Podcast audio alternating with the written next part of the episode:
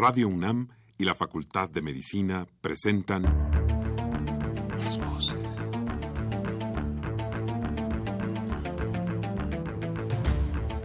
Voces. Las voces. Las voces. Voces.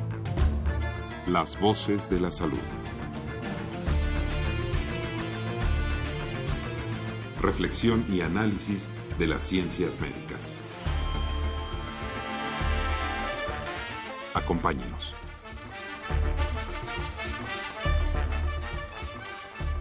Buenas tardes amigos, bienvenidos a Radio UNAM en ese su programa Las Voces de la Salud.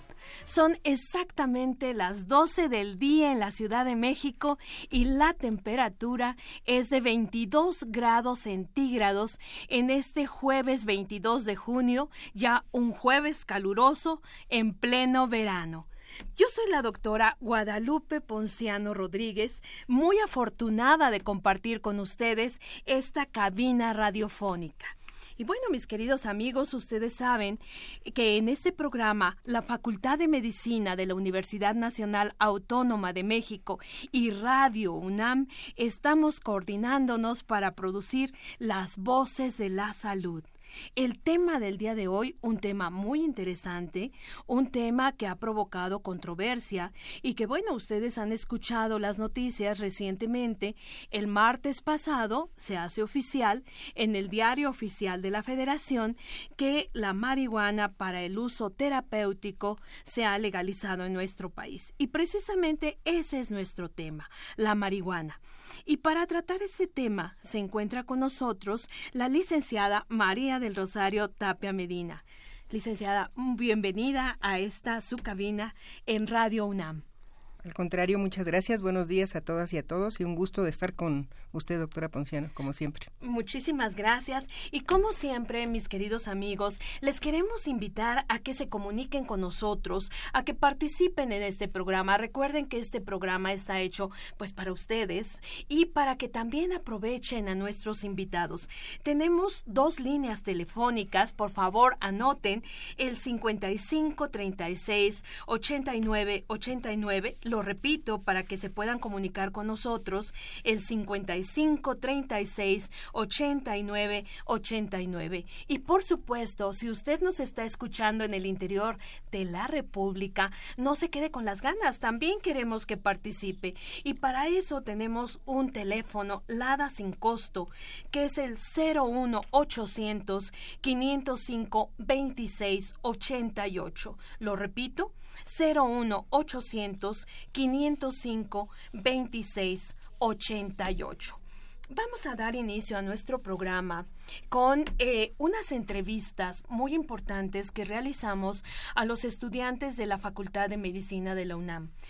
usted sabe, maestra, la importancia que tiene el profesional del área de la salud en el control de las adicciones y por lo tanto en esta situación de, del uso tanto terapéutico como recreativo de la marihuana, les quisimos dar voz a nuestros estudiantes. Entonces le invito a usted, invito a nuestros radioescuchas que pongamos atención qué nos responden nuestros estudiantes sobre el uso de la marihuana.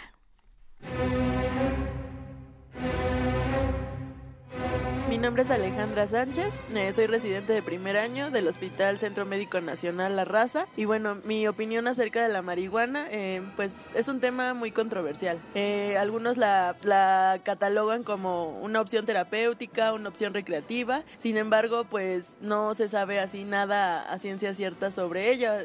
realmente estábamos en pañales en, esta, en este tema, pero pues lo sabido y documentalmente probado es que pues es de las drogas eh, la que menos efectos eh, adictivos causa por su mecanismo de acción y todo esto. Pues es la opinión que tengo acerca de la marihuana. Hola, ¿qué tal? Muy buenos días. Mi nombre es Amiro Bautista, provengo del Centro Médico Nacional La Raza. ¿Qué opinas sobre el uso de la marihuana? Bien, el uso de la marihuana quizá por muchas personas se encuentre eh, de alguna forma desconocido, puesto que creo que el uso crónico de la misma conlleva a deterioro cognitivo o bien deterioro de la memoria a corto plazo, mientras que también eh, muchas de las personas lo utilizan con propiedades eh, que no puedan olvidar al dolor, pero estas mismas también eh, desde el punto de vista médico, menciona que también pueden sobresaturarse algunos receptores y por ende se puede llegar a algo que se puede conocer como tolerancia. Sin embargo, eh, el uso crónico, como mencionaba, también se puede utilizar como inmunosupresor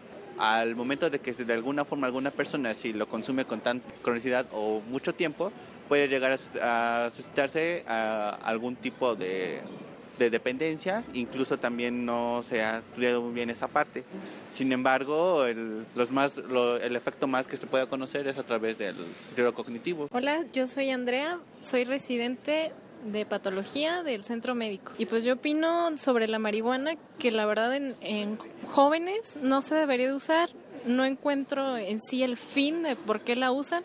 Dicen que es recreativa, pero creo que los efectos este, que nos da, la verdad, no, no son muy buenos, dañan nuestra neurona, el cerebro no se desarrolla completamente porque todavía son muy jóvenes.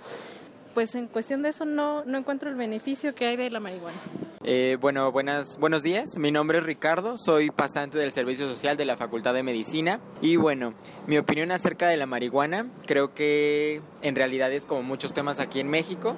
Lo que se necesita es educación acerca de sus efectos, sus consecuencias de consumirla. Eh, por ejemplo, en cuanto al en cuanto al punto recreativo, lo, lo más importante es que las personas se informen tengan pues tengan esta orientación que ya existe en algunos países que de hecho pues están más avanzados sobre el tema. Eh, nosotros conocemos poco y pues eso hace que el consumirla la sociedad la vea mal eh, no tenga la información correcta de sus efectos y muchas veces pueda ocasionar accidentes. Hola buenos días. Soy Karen Vargas médico residente del Centro Médico Nacional La Raza.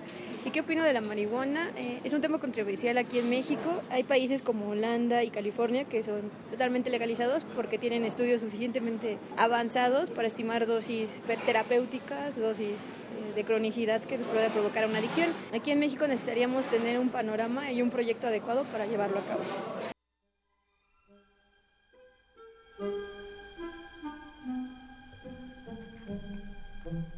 Pues como ven mis queridos amigos, creo que aquí resaltan varias cosas, ¿no?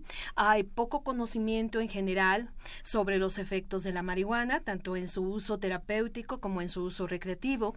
Eh, necesitamos más educación, más información, orientación al respecto. Y bueno, esto es especialmente importante en este momento, maestra, porque el pasado martes 20 de junio se publicó en el Diario Oficial de la Federación el decreto que legaliza en nuestro país el uso de la marihuana para uso terapéutico solamente.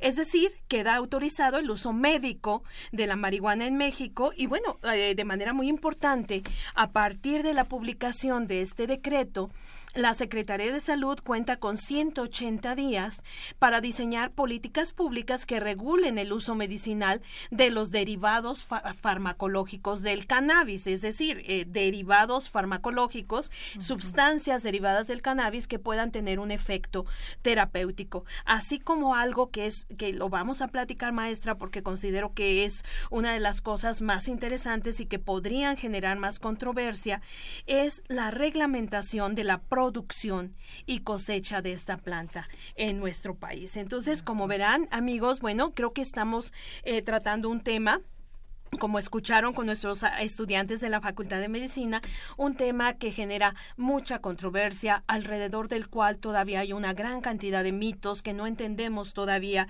eh, a ciencia cierta en general en la sociedad, cómo es que está actuando.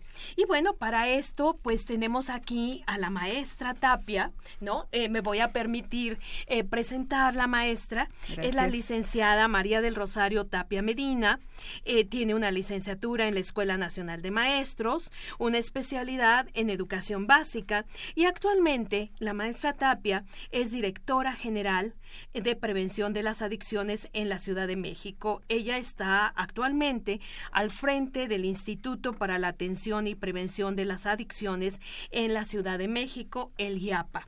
Y bueno, precisamente, maestra, uno de los temas importantes en nuestro programa es la presentación del video que ustedes realizaron en el instituto y que es un video que por lo que acabamos de escuchar es un video enfocado hacia los jóvenes, es, un video que tiene información científica, que esto es algo muy importante, información que ha sido eh, que basada en la evidencia y que permitirá en determinado momento tomar decisiones y tener una mejor información eh, con respecto a la marihuana. Y bueno, maestra, si usted me permite, antes de que empecemos, nosotros decidimos poner el audio de este video porque bueno, era un poco complicado, ¿no? Platicar con nuestros amigos radioescuchas de un video si ellos no lo habían escuchado. Entonces, si usted me permite, pues vamos a poner este video y pues eh, creo que una de las primeras preguntas que hacemos aquí siempre en este programa eh, sería pues qué es la marihuana pero vamos a escuchar entonces eh, este video que usted ¿cuándo se presentó este video maestra? formalmente lo presentamos en el foro que se realizó el año pasado el foro que organizó nuestro instituto, el Instituto para la Atención y Prevención de las Adicciones en la Ciudad de México, sobre eh, la presentación del eh, instituto y la atención de las adicciones como parte del trabajo más importante que se hace en la ciudad por parte del gobierno de la Ciudad de México. Entonces, ahí, eh, eso fue en octubre del año pasado. En octubre del año pasado. Hicimos la presentación oficial, si bien ya lo habíamos presentado a nivel de las 16 delegaciones, se había entregado a todos los equipos con los que estamos trabajando en la ciudad de manera coordinada, como son los UNEMESCAPA de la Secretaría de Salud, de CIJ, hay mujeres, a Fidegar, en fin, una serie de instituciones que con las que estamos coordinadamente trabajando para la prevención y atención de las adicciones. Ellos ya lo habían tenido, ya lo estaban difundiendo a nivel escolar también, pero oficialmente lo hicimos en este foro y ha sido bastante muy muy muy bien aceptado. Qué bueno, maestra. Bueno, pues ¿qué le parece, maestra, si escuchamos el audio de este video, pues para que podamos comentar un poquito más en la entrevista cómo es que ustedes planearon los contenidos y lo que nos permite orientar a nuestros jóvenes, que creo que esta era una de las principales objetivos, ¿no? del video. Vamos pues entonces, amigos, a escuchar el audio de este video del IAPA sobre la marihuana. La marihuana como tal es un preparado de hojas y botones de flores de la planta cannabis sativa, que contiene una sustancia psicoactiva que se llama delta 9 tetrahidrocannabinol, también conocida como THC. Al igual que otras drogas, el THC altera el funcionamiento del cerebro y desde hace varias décadas esta sustancia ha sido manipulada en los cultivos y en los laboratorios para generar mayor adicción. Se cree que la mota, toque, churro, chubi, mois o como se le quiera llamar, es inofensiva. ¿Será? Cuando la marihuana se fuma o se ingiere en forma de pastelitos u otros preparados, además del THC, llegan al cerebro y a otros órganos del cuerpo más de 400 sustancias químicas que contiene la planta. Si el motor no jala bien, el resto tampoco. Con esta droga se altera nuestra conducta, la coordinación motora y la percepción temporal. Perdemos el ritmo, nos alentamos. El aletargamiento provoca una sensación de que la vida transcurre en cámara lenta y puede ocasionarnos accidentes laborales y viales. Por ejemplo, si se maneja un automóvil, se tiene la sensación de ir lento, aunque se viaje a mayor velocidad, lo que puede ocasionar accidentes que pueden ser fatales. También se debilita nuestra capacidad de juicio y toma de decisiones.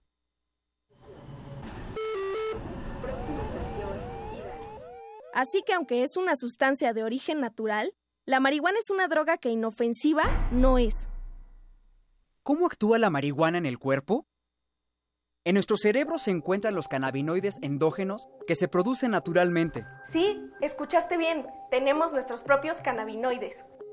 Y estos cannabinoides actúan en una red neuronal que envía mensajes al organismo a través del sistema nervioso. El THC que contiene la marihuana actúa sobre el sistema endocannabinoide y distorsiona todos esos mensajes. En la corteza cerebral se alteran la conciencia y la realidad y se afecta la memoria que se genera en el hipocampo. Al actuar en el tallo cerebral se provoca somnolencia y se aumenta la frecuencia cardíaca a la vez que disminuye la presión arterial. y la percepción del entorno es más lenta. En el hipotálamo se produce una alteración en las señales que regulan funciones vitales como el apetito.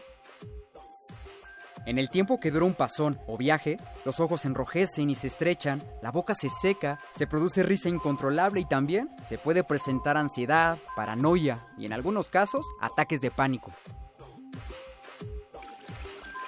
También hay deshidratación y mucha, mucha hambre. Come sin control. Y si la consumes con frecuencia, tu cuerpo se acostumbra y cuando la suspendes puede haber síndrome de abstinencia, Irritabilidad, insomnio, inquietud, nerviosismo. ansiedad, dolor abdominal, escalofríos y dolores de cabeza. Los consumidores frecuentes de marihuana a mediano y largo plazo se quedan con un recuerdito. Bueno, se quedan sin recuerdo. Consumir marihuana afecta neuronas fundamentales para la formación de la memoria. Por eso, bajo los efectos de esta droga, es muy difícil aprender algo nuevo y es fácil que te vaya mal en la escuela y en tus estudios. Cuando le entras a la mota, pierdes atención y concentración, pierdes ritmo y coordinación y afectas el juicio, lo que te puede llevar a conductas riesgosas y también exponerte mayormente a enfermedades como las de transmisión sexual. El viaje de la marihuana por el torrente sanguíneo es largo y nos va dañando. Al igual que los fumadores de tabaco, es común que los fumadores de marihuana padezcan bronquitis o tos crónica. Y en los intestinos se reduce la actividad y por eso te estriñas. ¿La marihuana nos afecta a todos por igual? No. En los jóvenes, el cerebro termina de desarrollarse hasta los 25 años de edad. Si le entras a las drogas, el daño puede ser a largo plazo y afectar la memoria y el aprendizaje. Y la posibilidad de enfermarse de adicción a la marihuana es también mayor para los jóvenes. Por su naturaleza, la mujer es más susceptible a experimentar los efectos de la marihuana, ya que el THC se almacena en la grasa del cuerpo. Y por nuestra fisiología, nosotras tenemos más. Y si hablamos de sexo, a veces... ¿Y la marihuana ayuda a ser más creativo? ¿Será? No se ha comprobado que su consumo active o desarrolle la genialidad ni la creatividad. La creatividad se produce en diversas zonas cerebrales y no necesita del estímulo de ninguna droga. Ni natural, ni sintética. Los genios lo son y lo han sido por sus propias condiciones y naturaleza, no por el consumo de la marihuana.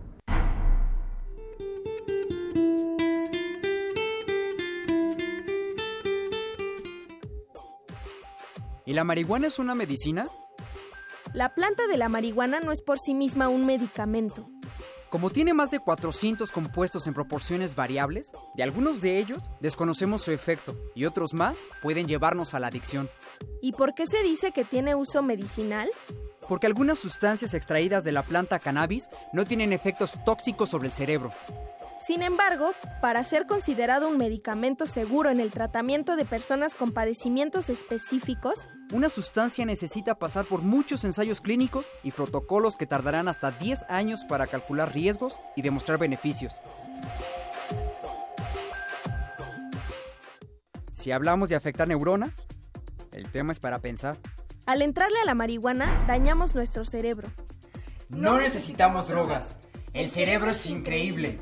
Úsalo. El cerebro es increíble. ¡Úsalo!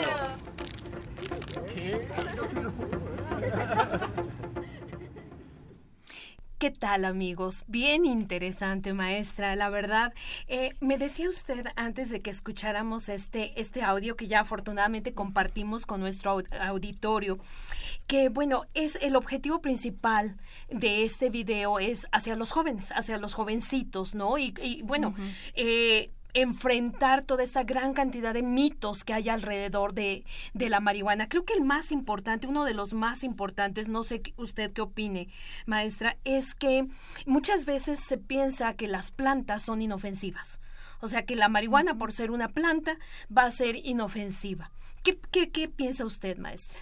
Bueno, en primer lugar, insistir en que nuestra población objetivo son los jóvenes y más ahora en el, con- en, el tema de la marihuana, en este contexto que se dio del gran debate sobre la legalización o no de su uso, obviamente que bajó la percepción de riesgo entre los jóvenes de pequeños, yo pongo énfasis en los que están en, a nivel de secundaria y bachillerato, pero en general en la población como que se relajó el tema y eh, esto llevó a que tuviéramos una preocupación especial en el instituto, de tal manera que viendo cómo estaba la situación desde el año pasado, previmos, bueno, realmente desde el año antepasado, porque el video lo presupuestamos desde 2015 para poder realizarlo durante un buen tiempo que nos llevó meses de trabajo para poder realizarlo en 2016 y tenerlo listo para lo que resultara de este ya debate. Ya que estaba el debate, ¿verdad?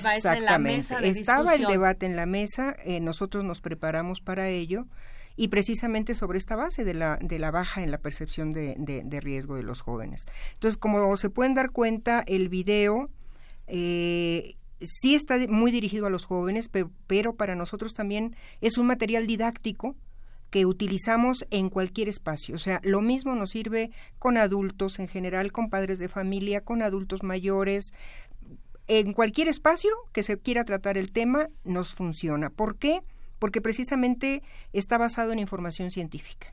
Ese fue uno de los objetivos prioritarios porque es lo que nos piden los jóvenes. Nosotros en el 2012 hicimos una consulta juvenil y una de las cuestiones que nos proponían los jóvenes para, como parte de la política pública y de cómo eh, llegar los adultos o las instituciones, el propio gobierno de la Ciudad de México, hacia la prevención de adicciones con ellos, nos decían, la información es muy importante, pero denos información cierta, no nos digan mentiras. Basada en evidencia. Basada en evidencia, denos información científica, no queremos que nos digan cosas como cuestiones moralistas, ¿no?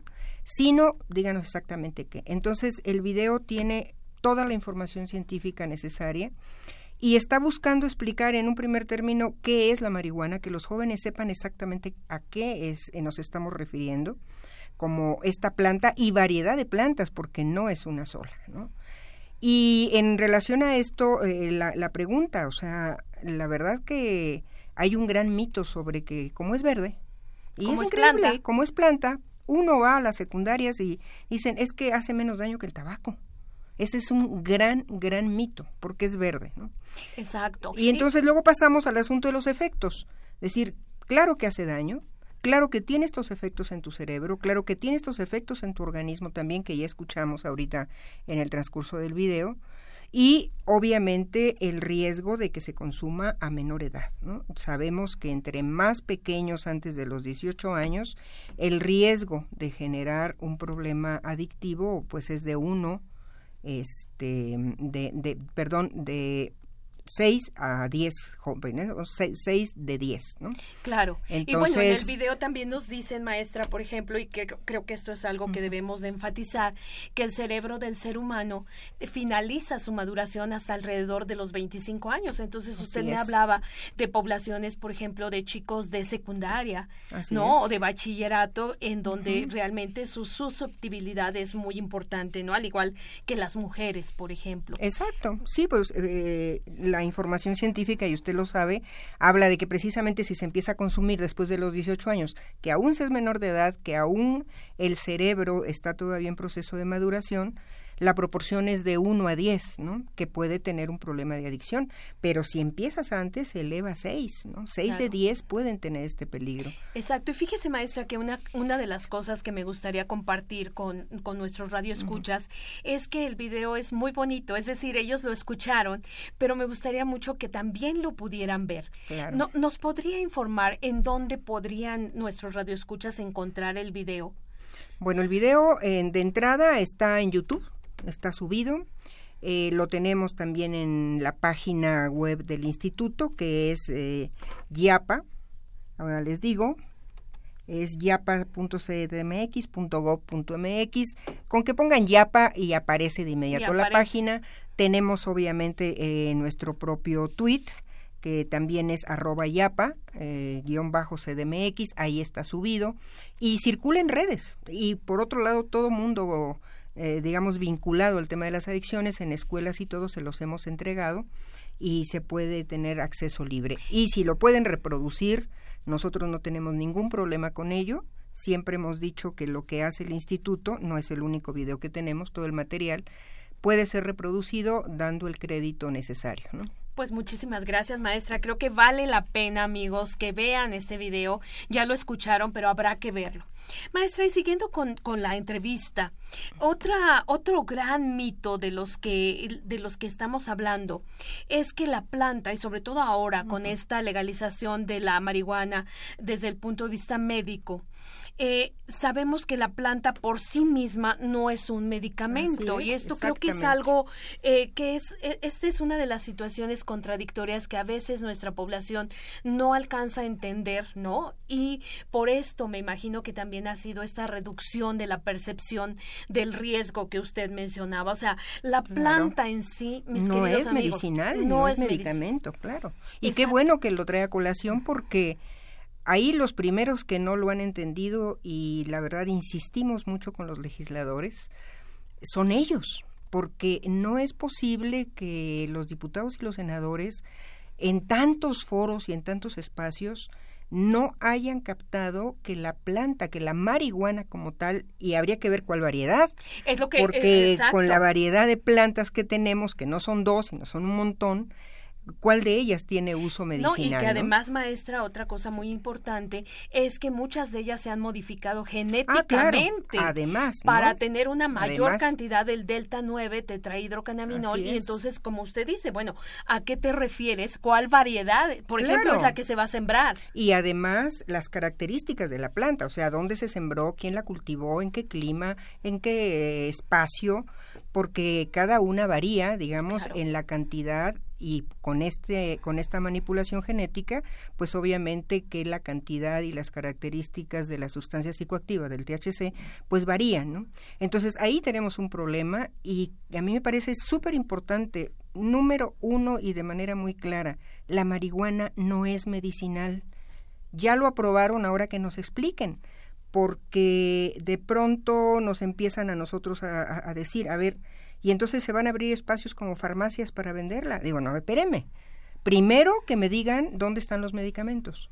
Exacto. Porque sabemos también que el proceso para poder hacer un medicamento, y es algo que también insistimos en el, en el video para aclarárselo a los jóvenes y a la población en general, lleva un proceso muy largo de trabajo desde muy largo y costoso seleccionar exacto muy costoso costosísimo yo el otro día estaba leyendo hablaban de miles de millones de dólares hacer un proceso de investigación de ubicar primero que nada de esos 400 que tiene hasta ahorita 400, sustancias, que tiene no que, que se han descubierto y que puede tener más. Más exacto. De las cuales una es el THC y de las cuales creo que tienen dos, si usted como sí, el médico por ejemplo, ¿no? que es uno de los de, de los de los que exactamente pueden tener realmente efectos curativos, efectos médicos.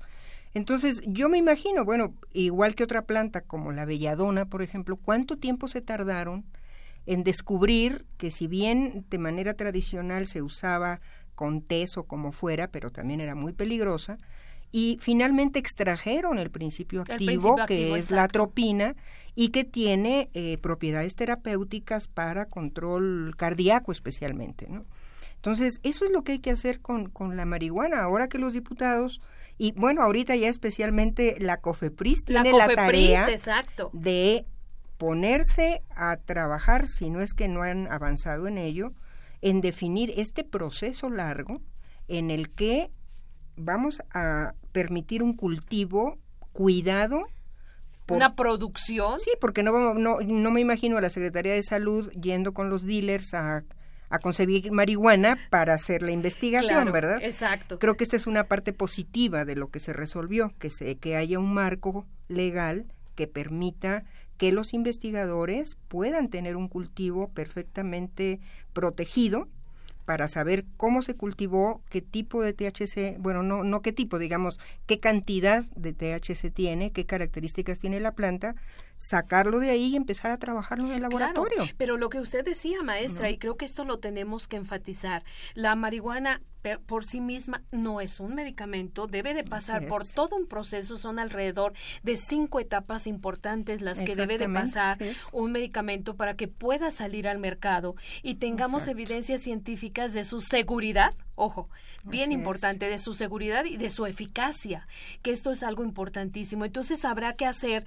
realmente todo un camino, ¿no? Y bueno, eh, la COFEPRIS, la Comisión Federal de Protección de Riesgos Sanitarios, tenemos 180 días, maestra. 180, 180 días para tomar todo esto que usted está mencionando en consideración desde lo que es eh, la, la, la siembra qué variedad se va a sembrar, en dónde, cómo se va a regular esto, cómo se va a cuantificar la producción y por supuesto también quién va a poner todo el dinero, porque usted sabe, ahora las compañías farmacéuticas, por ejemplo, la tendencia a nivel mundial es que se unan en grandes compañías por el costo tan elevado que tiene poder sacar un medicamento al mercado.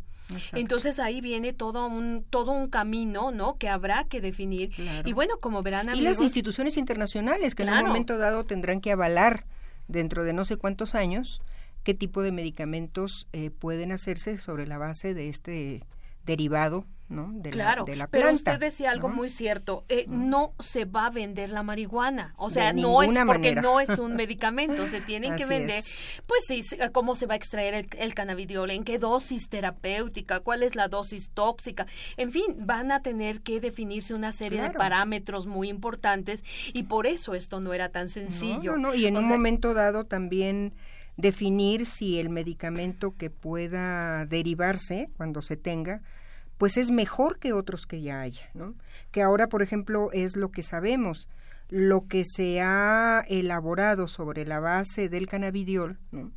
como antiemético, pues para los vómitos. Anticonvulsivante. exactamente, pues está bien, ¿no? Y si en otros lados está aceptado, pues ya veremos si alguien lo solicita y se importa para, para México, que también la COFEPRIS tendrá que precisar esto.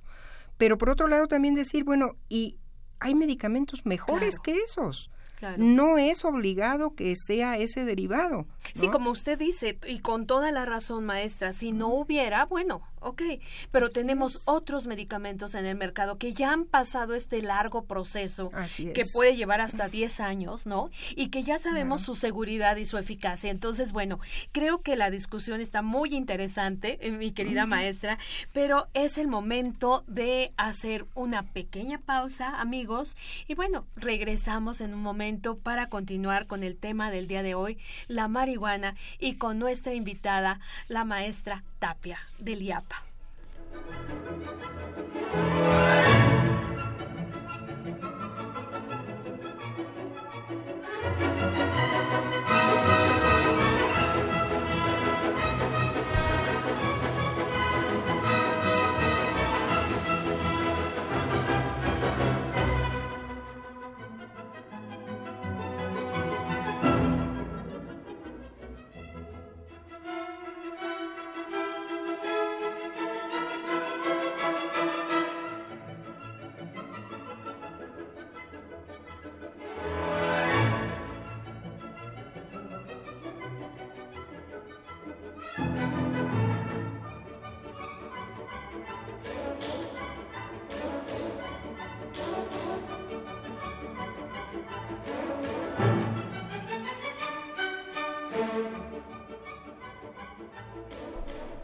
Pues estamos aquí de nuevo con ustedes, mis queridos amigos, en su programa Las Voces de la Salud.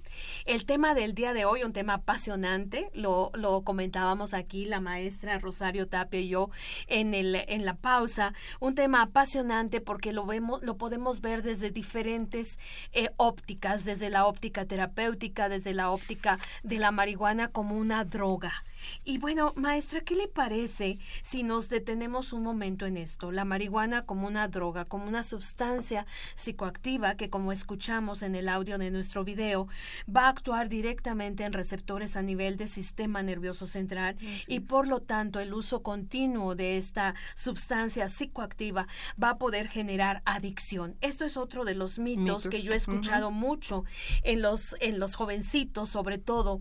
Primero, que no crea adicción. Es decir, no la están percibiendo como una droga, ¿no?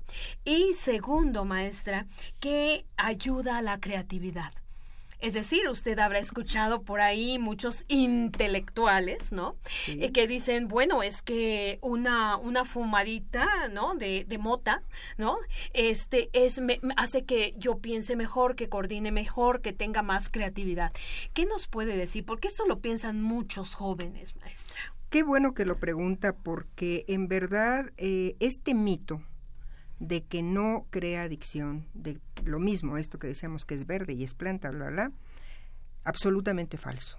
Obviamente, ya comentamos hace un momento de la posibilidad de que entre más joven se es, más peligro y más riesgo hay de generar un problema adictivo y que además sí hay síndrome de abstinencia. O sea, los datos científicos también nos hablan de que la gente que empieza a consumirla de manera cotidiana, no solamente tiene un problema de signos eh, físicos que ya mencionaba y una cantidad de síntomas también a nivel cerebral, sino que también empieza a, cuando la suspende sí hay un síndrome de abstinencia. Esto quiere decir que sí hay un problema de adicción y ese síndrome de abstinencia, bueno, tiene que ver con eh, malestar, con eh, enojo, insomnio, dolor, escalofríos, así es, sudoración. dolor de estómago, sudoración y mucho el insomnio, por ejemplo. Entonces, claro que, que, que, sí es una sustancia que genera dependencia. Eso los jóvenes lo tienen que saber y por lo mismo tienen que pensar cien veces antes de tomar el riesgo de probarla. Lo segundo que estaba vinculado, perdón, se me fue la... Eh, eh, bueno, eh, la, la, percepción que tienen los jóvenes en relación a esto, la creatividad. Ah, de la creatividad. De la creatividad, Sí, sí, eso es súper interesante. Y aquí yo siempre recurro mucho al ejemplo de mi hijo y que espero que no me oiga porque me va a matar. Mi hijo es creativo, mi hijo es creativo, pero la experiencia directa con él en todo su proceso de estudios, no digo dónde, y después ya trabajando, es eh, el consumo de marihuana en la escuela, entre sus compañeros y posteriormente en el trabajo. Entonces, él siempre me, me, me comentaba desde esos, eh, de sus épocas de estudiante y posteriormente. Dice, a ver, de pronto el compañero se iba, voy a iluminarme, voy a pensar, entonces deja desarrollar mi creatividad, voy a ¿Y fumar eso marihuana. maestra, ah, claro, Eh, salí fumar, a fumar, ¿no? Hijo, y de pronto regresaba absolutamente ido, relajado, absolutamente Aletargado, aletargado, con percepciones totalmente alteradas, sin capacidad de trabajo. Y entonces, mientras él se iba y todo el tiempo que pasaba, los que trabajábamos y los creativos eran los que no consumíamos. Entonces, ese es un ejemplo muy claro porque ha sido permanente. O sea, no es cierto que genera creatividad. Lo que te genera es sueño, aletargamiento, relajación, te vas por otro mundo y los que trabajan son los que Los que no fuman. los que no fuman, Los que no los fuman. que están realmente metidos en el trabajo y los que están poniendo a funcionar su maquinaria cerebral, porque sabemos que la maquinaria cerebral es creativa por sí misma. Uno tiene que motivarla, uno tiene que darle todos los elementos, estimularla y la creatividad sea en todos los ámbitos. O sea, aquí mismo, en esta mesa, nos está funcionando el cerebro, nos está girando la piedra para poder ser creativas Claro. y darle conducción a esta entrevista. Me parece un excelente ejemplo, maestra, porque de verdad, e incluso hay ciertas profesiones, ¿no? Como la Sí. que menciona usted de su hijo, en donde es clásico que se asocie el consumo de marihuana con esta pseudo creatividad, como usted decía. Pero además, fíjese, maestra, qué peligroso, porque el hecho de que la marihuana afecte la memoria, creo que también tenemos que enfatizarlo y mencionarlo. Hace que los fumadores de marihuana no solamente no sean más creativos, sino que las calificaciones y el desempeño escolar realmente pues es un desempeño que va a bajar. Sí, porque claro, esto afecta a la memoria. Y esto en la etapa que usted me decía en la secundaria en la prepa que está uno trabajando su futuro no realmente es algo pues eh, muy muy muy riesgoso, muy, riesgoso, riesgoso, ¿no? porque el rendimiento escolar baja y la deserción escolar aumenta, obviamente. Y este es uno de los índices eh, o de las alertas amarillas rojas que hay que señalarle mucho a los padres de familia. si tu hijo empieza a tener problemas en la escuela, empieza a tener una baja considerable en sus calificaciones, es porque está Conductas perdiendo. raras, ¿no, maestra? Como usted decía, aletargamiento. Está perdiendo atención, está perdiendo memoria, tiene obviamente una baja capacidad de captar el conocimiento y pues eso le está generando problemas. Entonces, ojo porque está consumiendo Eh, seguramente Entonces, a todos los papás que nos escuchan, estos cambios de conducta, estas bajas súbitas en calificaciones, ¿no? Este andar con cierto grupo de amistades con las que no se andaba. En fin, hay una serie de focos rojos, ¿no, maestra? Que los papás deberíamos estar de estar atentos. muy atentos. Pero además, maestra, hablando de esto, del cerebro, que usted ahorita lo mencionó, de que el cerebro ahorita nos está funcionando, una cosa que se ha hablado poco con la marihuana y que creo que debería de un poquito más al público en general es que la marihuana, el consumo eh, cotidiano o el consumo eh, de la marihuana se ha asociado con eh, enfermedades de tipo psiquiátrico. Es decir, por ejemplo, ataques de pánico, estos ataques de ansiedad, es, eh, paranoia, paranoia, brotes psicóticos e incluso, maestra, hay algunas evidencias científicas que nos hablan de un mayor riesgo de tener esquizofrenia, por ejemplo, ¿no? O que aparezca, o ¿no? que aparezca la esquizofrenia, ¿no? Como por parte de esto. condiciones Entonces, genéticas, sí. eh, como, como usted dice, creo que también esto es algo que debemos de, de manejar, porque no, no sé si le ha pasado, maestra, pero a veces a mí incluso me, me sorprende la ligereza con la que se trata esto de la marihuana. O sea, como si fuera algo muy sencillo, como si fuera una travesura, ¿no? El fumar un cigarrito de marihuana, como si no tuviera ningún, eh, eh, ningún tipo de consecuencia. Entonces creo que es muy es. importante lo que usted nos está platicando. Y a mí me gustaría preguntarle, maestra, si en el IAPA, en el Instituto de Atención y Prevención eh, de las Adicciones de la Ciudad de México, eh, ustedes tienen algunas, eh, algunos datos estadísticos que nos pudiera compartir en donde nos diéramos cuenta, por ejemplo, de, de si esta baja percepción del riesgo que usted nos mencionaba a raíz de toda esta discusión en los medios de comunicación sobre las propiedades terapéuticas de la marihuana ha tenido un efecto, por ejemplo, en un mayor número de consumidores, un mayor número de jovencitos que se están acercando a la marihuana, pues gracias a, a toda esta pues información que se ha dado en los medios de comunicación, maestra. Pues siendo fieles a la verdad y manejándonos precisamente dentro de esta información con cientificidad, no, no tenemos datos, no hemos hecho hasta el momento una encuesta. Me parece muy importante la- los datos que nos arroje la ENA. Espera- esperemos que el próximo lunes, 26 de junio, que recordamos el Día Internacional contra el uso ilegal, eh, perdón, contra el uso indebido y el tráfico ilegal de drogas, en el evento que organiza la Secretaría de Salud y, Cona- y CONADIC, y- nos puedan ya tener los datos de los resultados, porque finalmente la encuesta de 2016 fue impactada ya por el gran debate sobre De- su de legalización de la marihuana. Entonces es muy probable que refleje. ¿Qué, ¿Qué percepción tenemos nosotros? No son datos estadísticos, es percepción.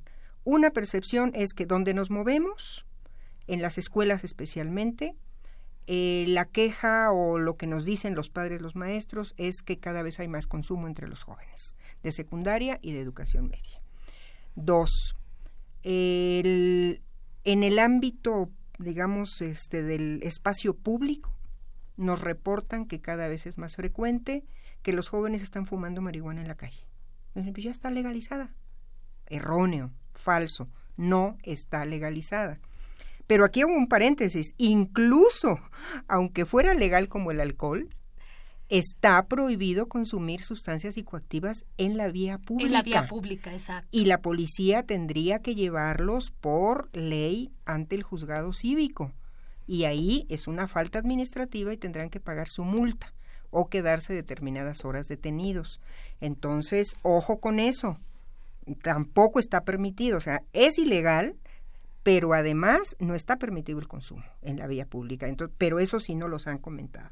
Cada vez, cierro paréntesis, cada vez es más frecuente que vayas por la calle, que vayas a los parques y tengas el, el, El, olor. aro- era- el aroma tan característico, Así es, ¿verdad, de, de- maestra? de la marihuana. ¿no? Bueno, y la otra cuestión que me parece muy importante es el dato de los centros de atención de adicciones, que obviamente el instituto los regula y que tenemos el reporte muy parecido al Centros de Integración Juvenil de que cada vez es mayor el número de jóvenes que llegan con problemas de adicción a la marihuana. Entonces, no, eh, esto niega y absolutamente rechaza esta idea de que no es adictiva. Claro que sí es adictiva. Y vinculado a lo que comentabas también, cada vez llegan con problemas vinculados a una patología dual. O sea, hay problemas ya psiquiátricos que puede ser provocado por el consumo cotidiano de la marihuana, el abuso de fumar tres, cuatro o cinco churros diarios y que ya les generó problemas de paranoia, de brotes psicóticos, o hay otros casos en donde el reporte que nos dan los psiquiatras es que pudo haber una tendencia genética a la Y que- esquizofrenia, por ejemplo, y la desató. ¿no? Exactamente. Y entonces tenemos a consumidores de marihuana que ya tienen también el problema, no era manifiesto cuando empezaron a fumar, y que ahora tienen ya problemas de esquizofrenia, especialmente esquizofrenia. ¿no? Exacto. Y bueno, esto nos habla también de lo delicado que puede ser el funcionamiento del cerebro. Creo que el final de, del video me encanta porque dice usa el cerebro, ¿no? Queriendo dar ese mensaje, el cerebro es para usarse, para cuidarse. ¿no? Claro, No- y que no además para- ahí está todo, ahí está la creatividad, ahí está la fuente de felicidad, ahí está la fuente de satisfacción, ahí está la fuente del conocimiento, la fuente de la reflexión, de, de la todo, toma de es lo que decisiones. somos, maestra. todo, porque Sí, nos puede faltar un brazo, pero seguimos siendo Si el cerebro humano continúa funcionando, Exacto. exacto. maestra.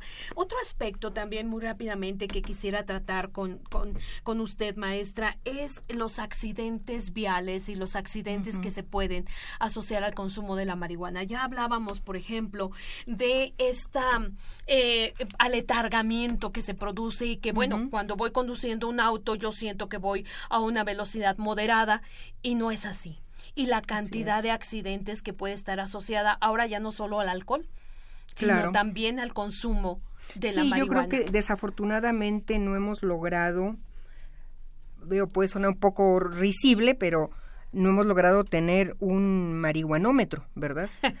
Y otro y- Pero y- no es mala y- idea, y- maestra, claro, ¿qué tal? y, y ¿Qué tal otro si lo tipo ponemos aquí? de de este de estudio inmediato que nos diga si alguna persona eh, que va conduciendo un vehículo o está en, un- en el terreno laboral ha consumido alguna sustancia.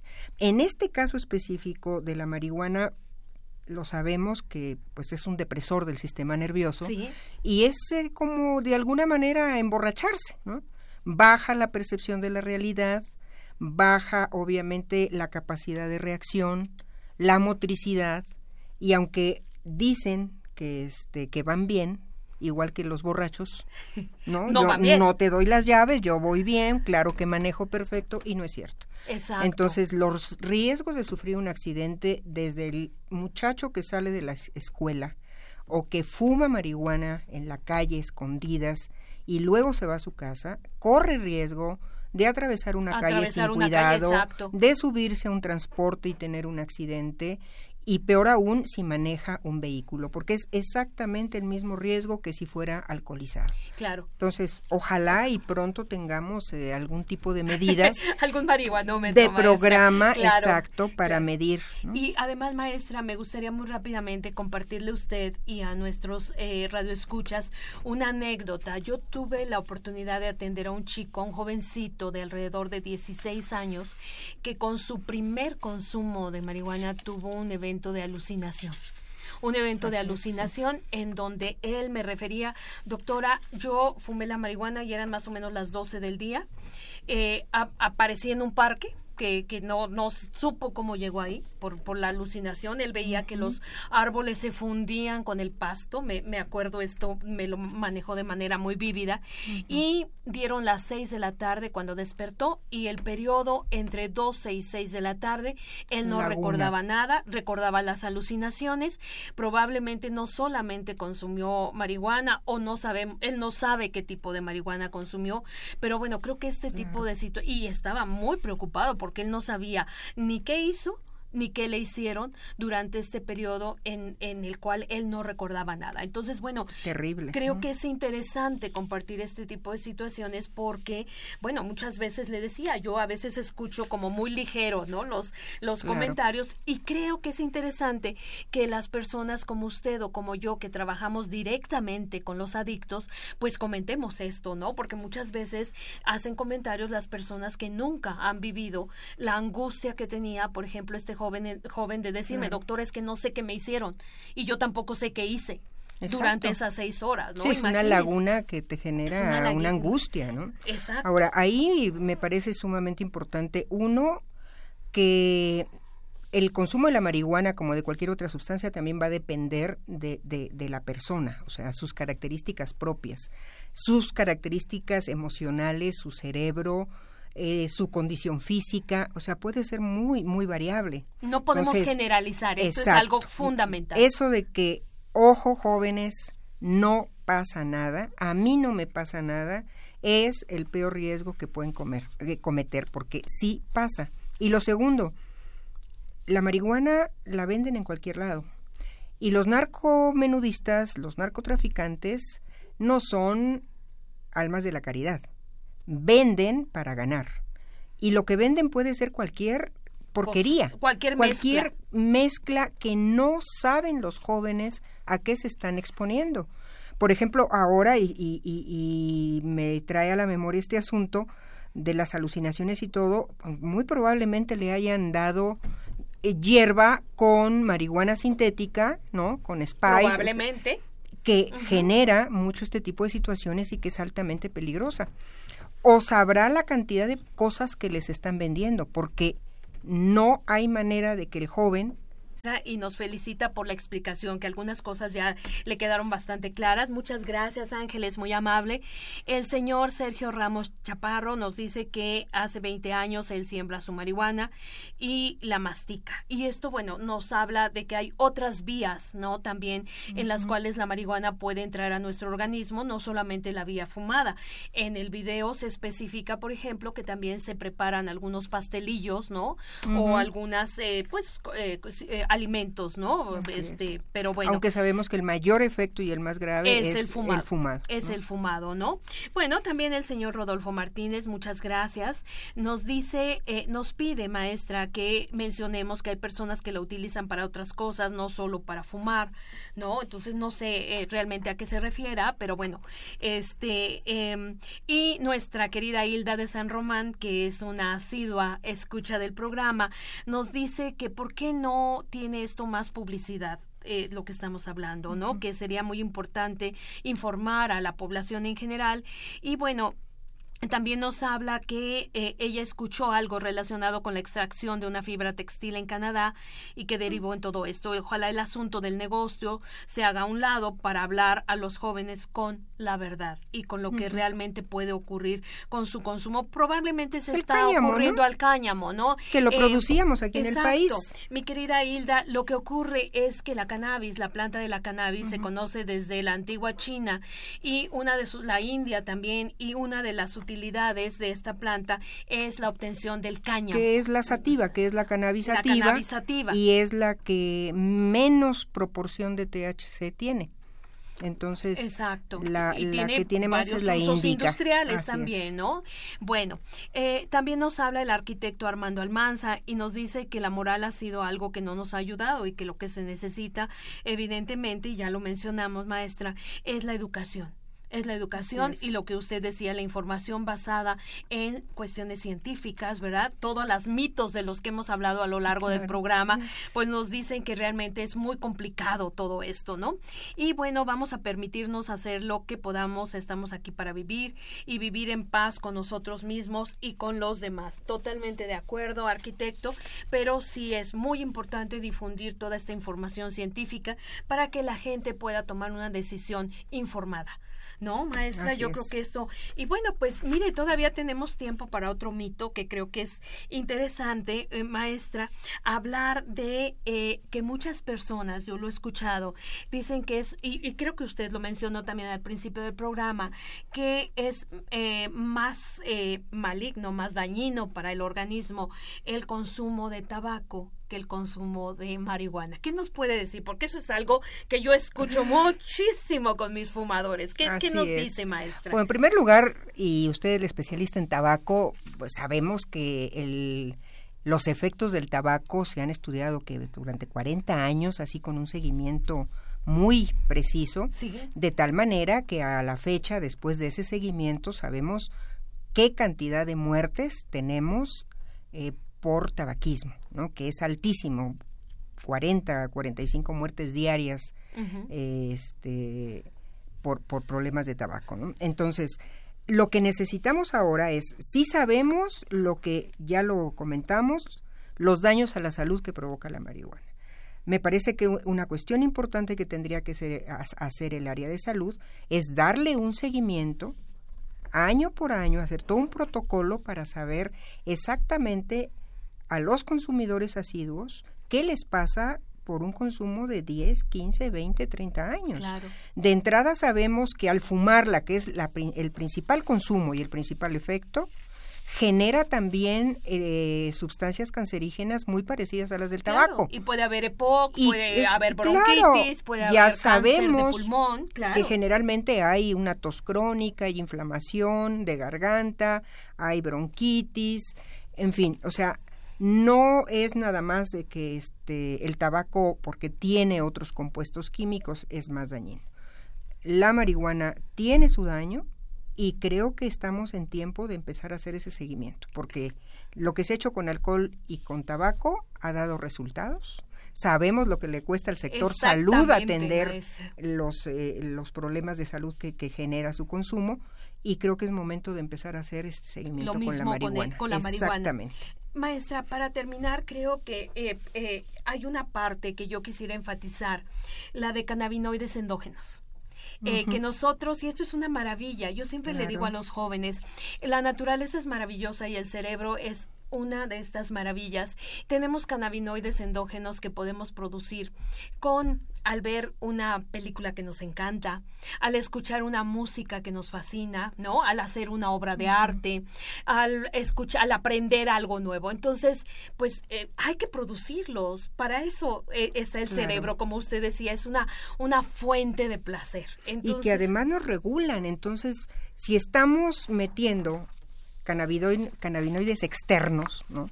Está saturando nuestro sistema. Y alterando, este alterando De tal manera que el, el, el, papel que juegan estos cannabinoides endógenos, pues está generando que alteres tu regulación del sueño, tu regulación del apetito, tu regulación de la satisfacción, en fin, entonces no vale la pena que alteres tu organismo lo está produciendo, lo produces de esta manera, jugando, pues hay que ser riendo, creando, estudiando, yéndote a jugar, a patinar.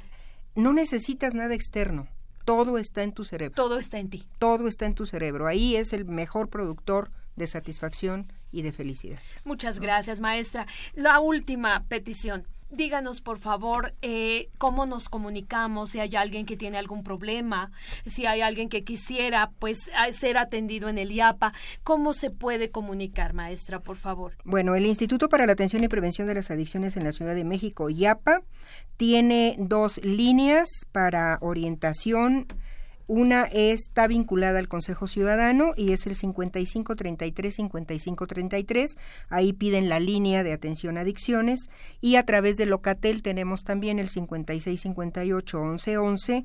Directamente piden también la línea sin adic, la línea sin adicciones y ahí les orientan y usted puede pedir cualquier información. Tenemos también nuestra página web que es www.iapa www.ciudaddemexico.gov.mx. Estamos en Twitter, también arroba yapa-cdmx. Estamos en Facebook, diagonal yapa cdmx. Y directamente al instituto pueden comunicarse al 4631 3035 extensión 2006. Ahí estamos todos los días.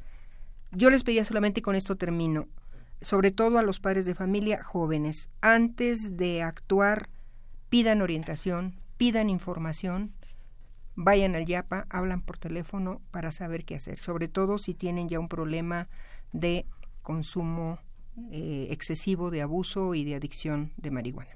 Muchas gracias, maestra. Pues eh, amigos, esta fue una coproducción de la Facultad de Medicina y Radio UNAM. A nombre del doctor Germán Fajardo Dolci, director de la Facultad de Medicina, y de quienes hacemos posible este programa en la producción y realización, la licenciada Leonora González Cueto Bencomo y la licenciada Erika Alamilla Santos, en los controles Socorro Montes, en la conducción el día de hoy, la doctora Guadalupe Ponciano Rodríguez. Como siempre, les agradecemos que nos hayan acompañado en este programa y no olviden que tienen una cita aquí en Radio UNAM todos los jueves a las 12 del día en Las Voces de la Salud. Que tengan una excelente tarde. Voces. Las voces. Las voces. Voces. Las voces de la salud. Reflexión y análisis de las ciencias médicas.